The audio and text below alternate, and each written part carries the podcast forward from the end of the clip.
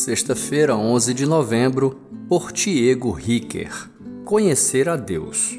Esta é a vida eterna, que te conheçam o único Deus verdadeiro e a Jesus Cristo a quem enviaste. João 17, verso 3.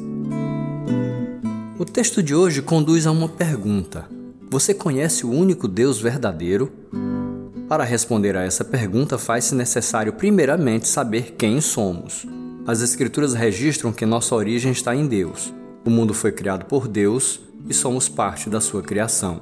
Ao falar sobre a criação, diz o salmista: Quando contemplo os teus céus, obras dos teus dedos, a lua e as estrelas que ali firmaste, pergunto: Que é o homem para que com ele te importes? E o filho do homem para que com ele te preocupes? Tu o fizeste um pouco menor do que os seres celestiais e o coroaste de glória e honra. Salmos 8, versos 3 a 5.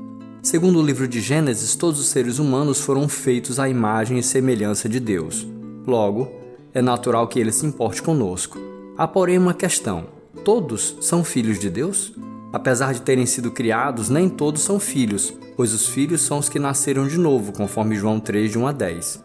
São guiados pelo Espírito Santo, conforme Romanos 8,16, e os que praticam a justiça, 1 João 2, de 29 a 3, versos 1 e 2. Não fomos criados por necessidade, mas por amor, pois Deus é amor e se revela em Jesus.